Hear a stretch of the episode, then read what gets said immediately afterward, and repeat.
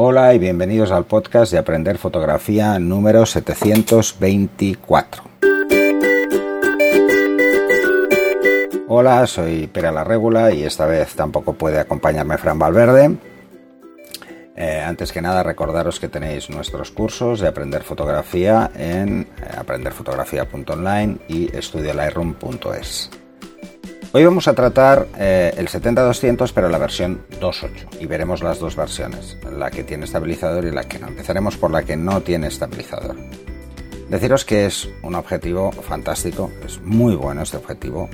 Eh, pensar que este ya es un modelo nuevo, aunque no está como segunda versión, sí que está, eh, tiene un, styling, un diseño que es, muy parecido a los más modernos es un objetivo muy fiable, ideal, pues lo decíamos en otros, pero para naturaleza, precisamente por la apertura 2.8 es muy importante o muy interesante tener esa apertura. Eh, y bueno, fotografía de acción. ¿eh? Así es como lo vende el fabricante, como fotografía de acción. Tienes una apertura rápida, una apertura muy luminosa, 2.8 y constante en todo el rango de focal. Así que esto es muy fácil de utilizar en ese sentido. Una apertura de 8 palas, diafragma de 8 palas nos permite unos desenfoques muy bonitos y además muy curva, unos desenfoques francamente muy limpios y muy bonitos. Eh, en cuanto a lo que os decía, en cuanto a las ventajas, pues acción y naturaleza. ¿eh? Se ha diseñado para esto, aunque evidentemente se pueden hacer muchas más cosas. ¿eh? Es un objetivo de la serie profesional, así que tienes revestimiento de polvo y humedad. Puedes disparar precisamente sin trípode, esto te lo dice el fabricante, eh, aunque no tenga estabilizador, por esa apertura amplia y un motor de enfoque muy rápido. Un USM integrado con un enfoque muy rápido y silencioso. Vamos a las Modulation Transfer Function, porque aquí es donde vamos a ver la mayor parte de las diferencias. Así como eh, cuando hablábamos del, del F4, las diferencias eran muy pocas eh, y era un objetivo de mucha calidad. Aquí vamos a ver que pensar que, que este tiene unas Modulation Transfer antiguas, o sea, no tenemos solo a la apertura mayor, sino que tenemos la apertura mayor y a F8. Y aquí hay una diferencia muy importante. A la apertura mayor eh, tanto con contraste como con resolución a 70 milímetros, las cifras no son tan altas. ¿eh? Más propio de la apertura, pensar que en aperturas mayores hay más aberraciones, así que es más fácil que tengamos algunos defectos básicos. ¿eh? Y luego, por ejemplo, en F8 no, en F8 los valores son muy altos, eh, así que hay que tener eso en cuenta. A 200 milímetros la cosa cambia radicalmente. ¿eh? A 200 milímetros tenemos muy buen nivel de resolución y de contraste tanto a 2.8 como a eh, F8. Esto, esta diferencia es demasiado extrema ¿eh? comparado con otros objetivos y si nos fijamos en, en, estas curvas os daréis cuenta de que el cambio es importante. Hay una diferencia escandalosa. Que muy bien no sea que es debido, porque bueno, supongo que, es un tema de contención en cuanto a precio, pero que, está ahí. Hay que ser conscientes de que está ahí. Así que en 70 milímetros os diría que no es tan buen objetivo como en 200 milímetros. Esto pasa con muchos, ¿eh? Pese a que es muy bueno, por ejemplo, en F8. Vamos a ver ahora el, el 2.8, pero estabilizado y en versión 3. Aquí hay cambios, ¿eh? Es muy robusto. Es, yo lo uso bastante, este objetivo es el que tengo yo, de toda la serie del 70-200. Es un objetivo muy robusto, eh, es, el diseño es más clásico, aunque sea la versión 3, pero bueno, se ha rediseñado. Eh, los resultados son mejores, ¿eh? ha mejorado en cuanto a, a la capacidad de resolución y contraste. Y es para uso exigente. ¿eh? La verdad es que eh, es, un objetivo de altas prestaciones en este sentido. ¿eh?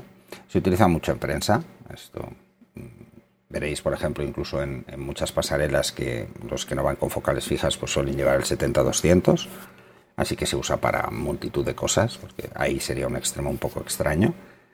Tienes un estabilizador de 3,5 pasos, que es más que suficiente para trabajar con poca luz, o para evitar, básicamente es para evitar la trepidación y tiene una buena nitidez y eh, en todo el encuadre. Luego lo veremos con las modulation.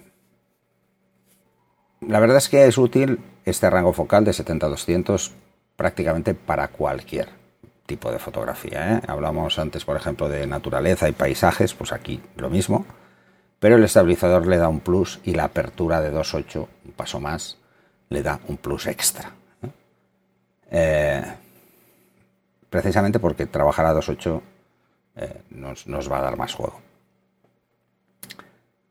Mm, luego la estabilización horizontal y vertical, esto nos ayuda muchísimo en cuanto ponemos el estabilizador y se nota enseguida, esto si hacéis la prueba, la prueba más interesante con este tipo de objetivos es lo ponéis a, a 200 milímetros, quitáis el estabilizador, intentáis mantener un punto enfocado relativamente cercano para que os deis cuenta de, cuánto se desplazará.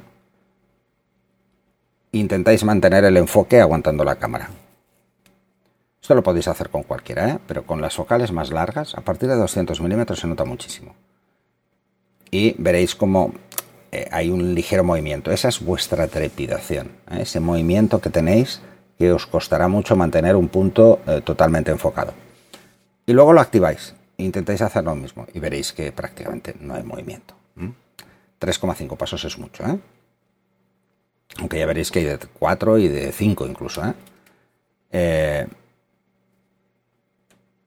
la verdad es que donde más vais a notar, por ejemplo, si, si hay alguna flaqueza en cuanto a resolución y contraste son en las cámaras full frame. ¿eh? Esto os va a pasar con todos, ya sabéis, porque suelen caer mucho en los extremos eh, o suelen caer en los extremos todos los objetivos, que es normal, es un tema de construcción óptica, así que eh, tendrían que ser muchísimo más voluminosos para, para que la caída no fuese tan, tan evidente.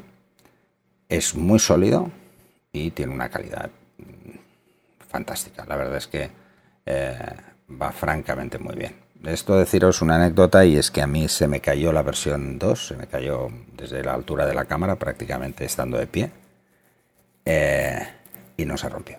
No se rompió. Lo estuve usando como dos años más antes de llevarlo a reparar.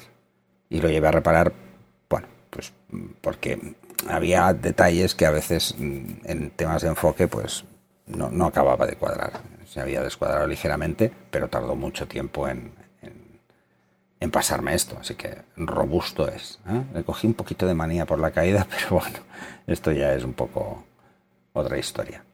En cuanto a los modelos en Transfer Function, como os decía, en el modelo sin estabilizador y versión 1, porque no tiene otras versiones ahora mismo, eh, o al menos cuando preparé eh, esta información, deciros que la caída, tanto en resolución como en contraste en 2.8, que suele haber, como os decía, más aberraciones y que podrían afectar más a la calidad, es menor, la caída es menor, se mantiene muy alto en los valores, tanto en resolución como en contraste, y en F8 altísimos, ¿eh? en 70 milímetros. Y en 200 milímetros se mantienen muy altos en todos los casos, o sea, la caída es mucho menos evidente. Así que hay algún cambio importante al ser versión 3 en cuanto a construcción óptica que nos da más fiabilidad. Y eso es todo por el programa de hoy. Nos vemos en el siguiente capítulo.